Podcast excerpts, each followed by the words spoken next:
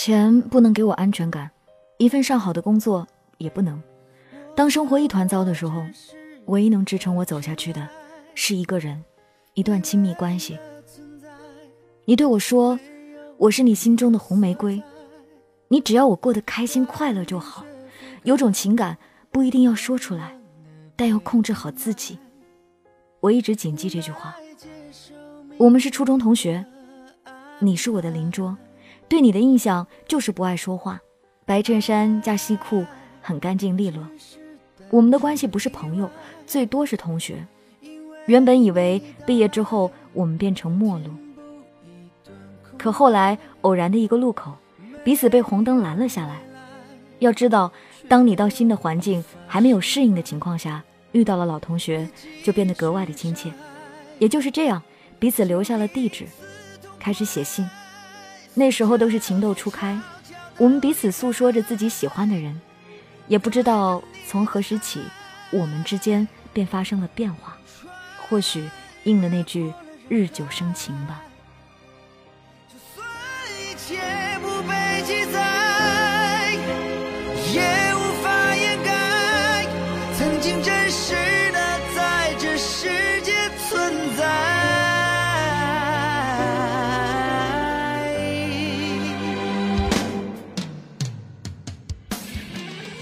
后来参加工作，你觉得很辛苦，于是你参加了成人高考，你让我也去，你帮我复习备考，可我天生不是学习的料，我没去，而你考上了南京的一所学校。当你收到通知说你要去南京读书的时候，你让我等你，等你回来，我们就结婚。我不得不承认，我是个自私的人，明明心里住着一个人，还不肯告诉你。那段时间，我们天天打电话，每晚聊到很晚。明明很困，却舍不得挂电话。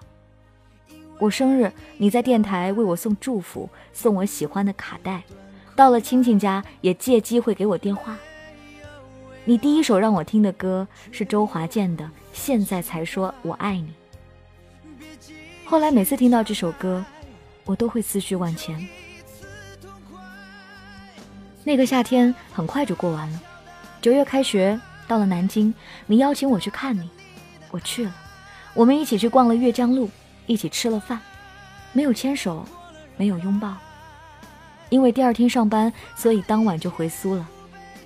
有一次经过花店，那时正好是我生日的月份，看到一束花，一眼就喜欢上，抱着试试你的态度，我微信你，你秒回说好看，买了。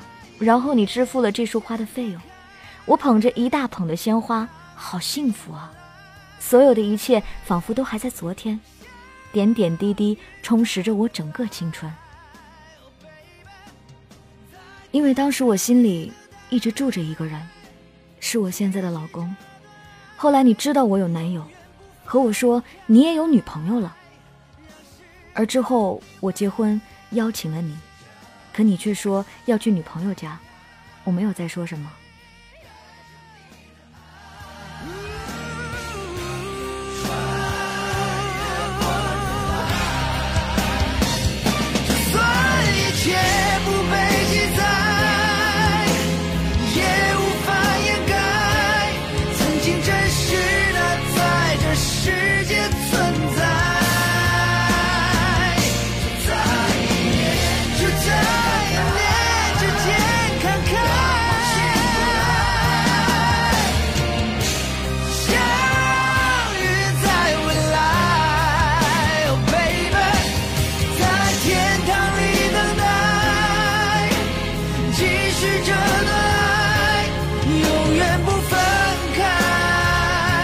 让时针停摆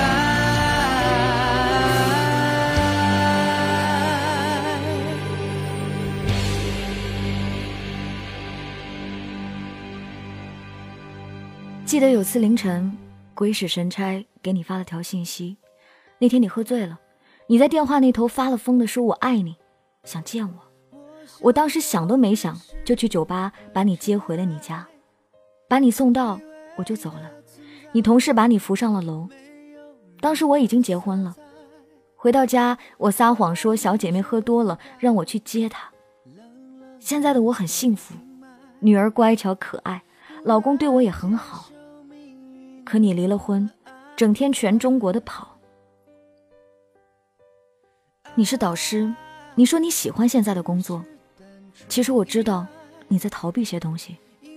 以前的我们心灵相通，你一个转身，我就能猜到你下一步的想法，而现在却那么的陌生。从以前的无话不谈。变成现在的无话可谈，我深深的内疚着。我们互有微信，却从来不互动。每年我的生日，你总会送来祝福，十几年来没有间断。你生日，我会说生日快乐。就这样，每年只有在这一天的时候微信互动。我们几年没见，不是不想见，而是觉得要两个人都想见对方的时候，才是最好的时间。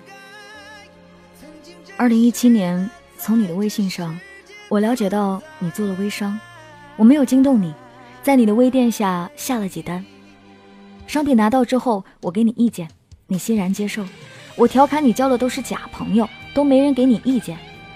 二零一七年愚人节的时候，你借退差价的名义给我发了一个九块钱的红包，我问你商品降价了，你说没有，我意会了你红包的意思，也便没有继续追问。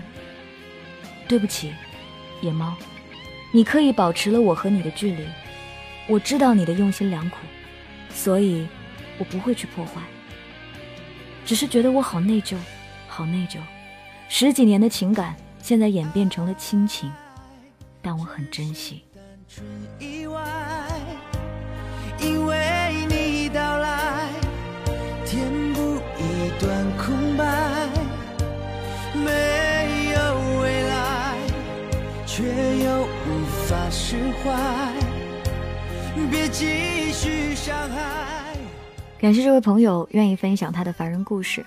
本期智囊团的编辑是幺幺，可是我依旧要说，你们确定你们是朋友的关系？你们曾经是恋人？我并不觉得，好像他是你的备胎，在你心里有一个人的时候，他给你温暖；可是当这个人可以出现在你生活里，成为你生活里的伴侣的时候，他就退居二线了，所以他爱你而不得，跑去跟别人结婚了，不幸福。你说你现在的生活是幸福的，你内疚。他在找你的时候，你忍不住去看看他。难道你内疚的并不应该是，当你没有那么爱他的时候，你心里还有一个人的时候，你却用买花这样的方式来暗示他，让他对你暗生情愫，而却跟对方根本没有在一起。你不觉得这对一个人来说，对一个深深爱你的人来说，太残忍了吗？而且你们并没有把互相拉黑，还要彼此保持着一份差不多的关系，对方要跟你保持距离，真的很辛苦啊。爱一个人，要么就跟他在一起，照顾他；第二种，那就是放他自由，让他去选择他的爱，不要一边怜悯，一边把他留在身边，然后又抱怨说对不起，我跟你没有办法，演什么琼瑶剧啊？希望你在婚姻当中更坚定一点，希望他能找到他这辈子钟情钟意，有一个终将会让他幸福的人。希望你们都能开心快乐，好吗？这里是凡人故事，给我投稿，添加 DJ 白雪的微信订阅号，在上面就能找到我的联络方式了，上面还有我的微信，直接留言给我就可以了。上下点一点，听听其他期的故事，跟我再相遇哦。永远不分。让时针停摆。